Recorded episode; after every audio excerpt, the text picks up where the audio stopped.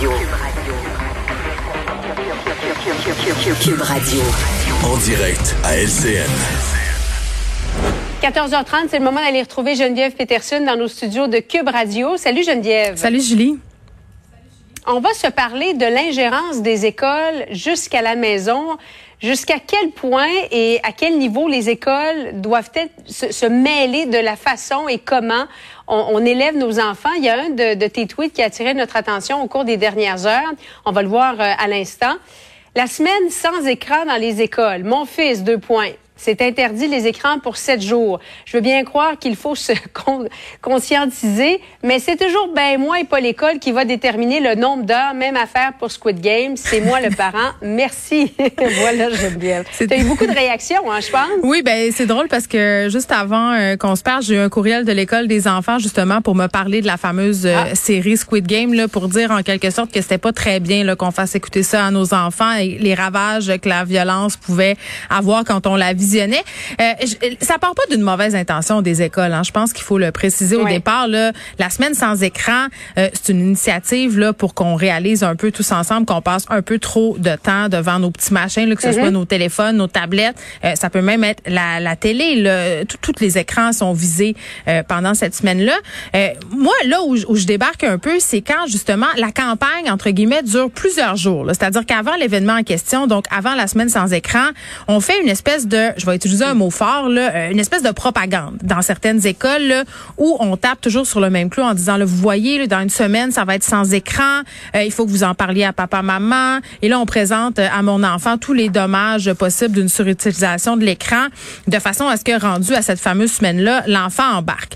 c'est là où, moi, j'ai un petit malaise à deux niveaux. Le premier, c'est que si toi, euh, bon, t'es peut-être pas rendu là comme parent à faire une semaine sans écran, là, pour plein de raisons, légitimes ou pas, euh, ça place dans une bien drôle de position, Julie. Là. Un, si tu dis à ton enfant, ben chez nous, ça se passera pas comme ça, on fera pas ça, ben qu'est-ce qui arrive, c'est que ton enfant, c'est peut-être le seul de sa classe à pas participer à cette initiative-là, donc il se retrouve un peu stigmatisé. C'est-à-dire que la télévision, souvent, ça donne une pause à le parent qui fait à souper, là. Ben oui, puis d'un moment donné, qui prépare son travail le matin. Faut, oui, ben faut pas, euh, faut pas abuser, puis tu sais, à un moment donné, faut pas infantiliser non plus les parents. Là, je pense qu'on est beaucoup euh, à être très très responsable, à être bien conscient du problème des écrans sans que les écoles s'en mêlent en plus. Puis la deuxième affaire, c'est que si moi, comme parent, euh, je m'assois le soir pour dire à mon fils de 6 ans, euh, relativiser là, tout ce qui s'est dit, puis qu'est-ce qui se passe par rapport à la semaine sans écran, c'est comme si tout à coup, je me plaçais en porte-à-faux avec son professeur, avec l'école. Je suis comme en train de détricoter puis d'invalider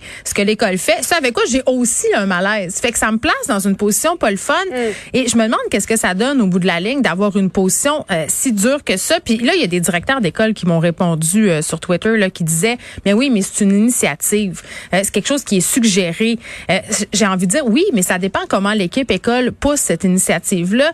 Écoute, euh, tu sais, quand c'est rendu que l'enfant il se sent mal à l'idée de faire de l'écran, d'avoir envie de faire de l'écran, parce que j'en ai lu des témoignages comme ça, là, l'enfant qui a l'impression d'avoir échoué sa semaine sans écran parce qu'à un moment donné, la fin de semaine, c'était plate, il pleuvait, puis là, mon Dieu, il a joué à Roblox une heure. Tu sais, c'est parce qu'à un moment donné, je trouve qu'il y a un juste milieu. Il faut faire de l'éducation, mais quand ça devient de l'ingérence, sais, moi je disais ça à la blague, le parent c'est moi, mais c'est vrai là qu'à la fin de la journée, la mère c'est moi, puis c'est toujours bien moi qui va décider le nombre d'heures d'écran que mon enfant va avoir le droit de faire, à quel moment aussi, parce que c'est vrai, je dis ce que tu dis, on s'en sert. non, mais c'est un peu. Non, j'ai pas dit ça, Geneviève. mais c'est un peu comme la nourriture dans les lunchs, Geneviève. Oh mon Dieu, parle-moi pas sa police, la boîte à lunch. Oui. Mm.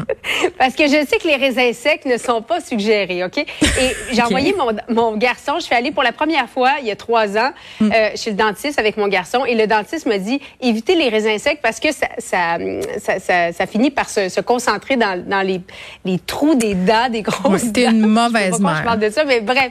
C'est bon. Alors, privilégier les fruits frais. Mm-hmm. Mais jusqu'où l'école doit s'ingérer? Les fameux cubes énergie? Ah non, mais là, attends, moi, deux affaires. Les cubes d'énergie, la police de la boîte à lunch, c'est deux affaires qui me font sortir de mes gonds.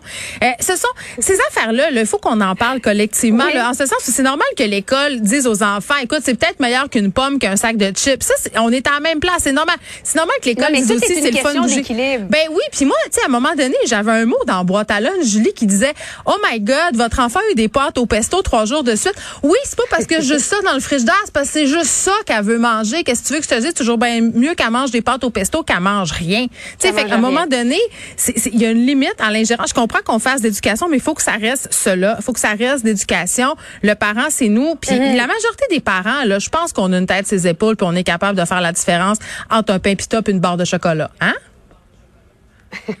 Alors, tu profiteras de ta semaine sans écran pour déjà commencer à Faut chercher des recettes, des recettes, puis on va faire euh, de Ah oui, c'est ça. On va aller acheter ton livre.